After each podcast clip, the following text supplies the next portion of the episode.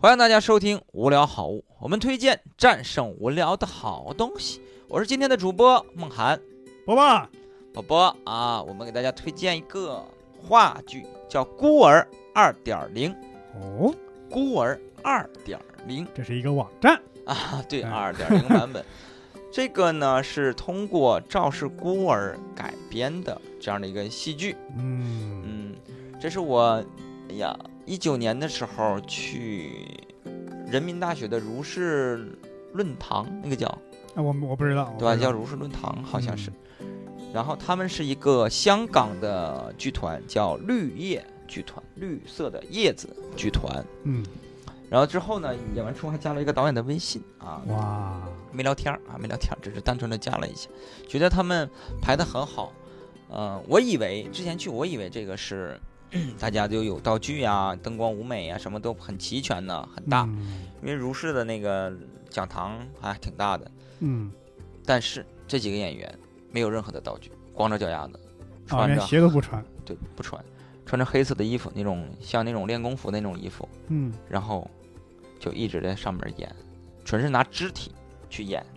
代替了一切的道具。五位的演员，五位演员啊，啊，然后嗯就跟咱们平时演那个 sketch 一样，啊，对，你要这么 说其实也行，嗯。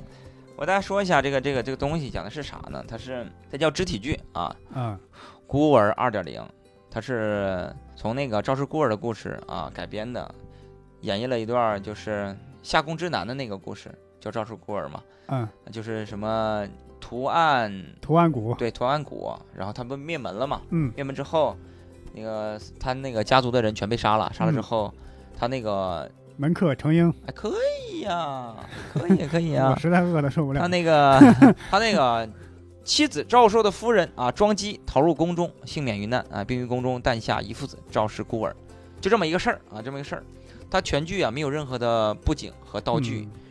都是由演员们这个身体身体去替代。嗯，他们会嗯有什么把它举起来呀、托起来呀、扶起来呀各种嗯，然后特这个剧特别展示演员的那个形体的能力，哦，因为为我看我肯定是我我肯定是来不了，我这样的肯定是来不了。嗯然后这个创作者特别狠的一点是，他把那个剧的那个假定性运用的特别好，什么叫假定性？就是我觉得假定是这么个意思，就是比如说他演一个皇上。啊，他旁边两个人就是很魁梧，他演的可能不是人，他演的可能是那个那个那个椅子，就是龙椅抬起来那个东西，那一个嗯气势，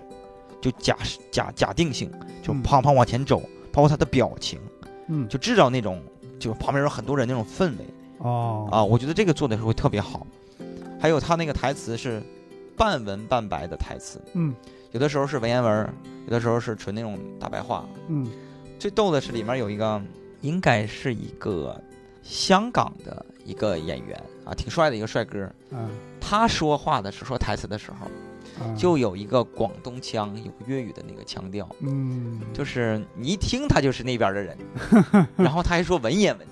啊你会觉得有一些跳戏。嗯但是整体的他们的演员都很厉害，包括剧情的这演绎啊很成功，所以你会觉得有那么一点点，你还觉得还是一个嗯给你一个小惊喜，不会嗯觉得是因为他把整个剧情给耽误了，嗯会跳戏。嗯，还有一点就是旁边一直有个人，啊就是在舞台上有一个人是应该是一个、呃做音乐的一个老师，在旁边敲打的音乐，很古老的音乐，拍的一些东西，我忘了叫什么乐器啊。否吗？不是，就一直用那好几个，好像好几个，一直用那几个那个乐器，配着他们的演出，嗯就是相当于渲染这个情绪和氛围嘛，对吧？那个音乐很重要，但是它不是录好的，它真实的是现场，很真实的那种，一点点给你去做这个东西，嗯，所以说真实感很强。而且他们演的时候会互动，会下来，在最后留个结尾，就是这个东西到底是谁对谁错，就这个选择嘛。嗯是是对是错，他没有给答案。最后他抬了一个人或者一帮人，把衣服都脱了，都脱在舞台上把人衣服都都脱了，然后不是说想象的那个脱啊，啊，男的就是露出了上面的所有的肉体，女的是该穿一个穿一个， 嗯。然后啪啪啪啪都往外走走走走走就没了，就他哦连个结尾都他嘴里喊了一些文言文儿的词，那个那个句子，我到现在也没听懂是啥。然后他就往外走，走完了就没了。嗯，我以为还有个返场啥的，啊没有，没有，就结束了，你们不会喊安可吗？结束 了。完最后返场了，就等了很长时间， 啊然后他们从后台出来，啊，我以为他们回去了呢，就回 就家你，了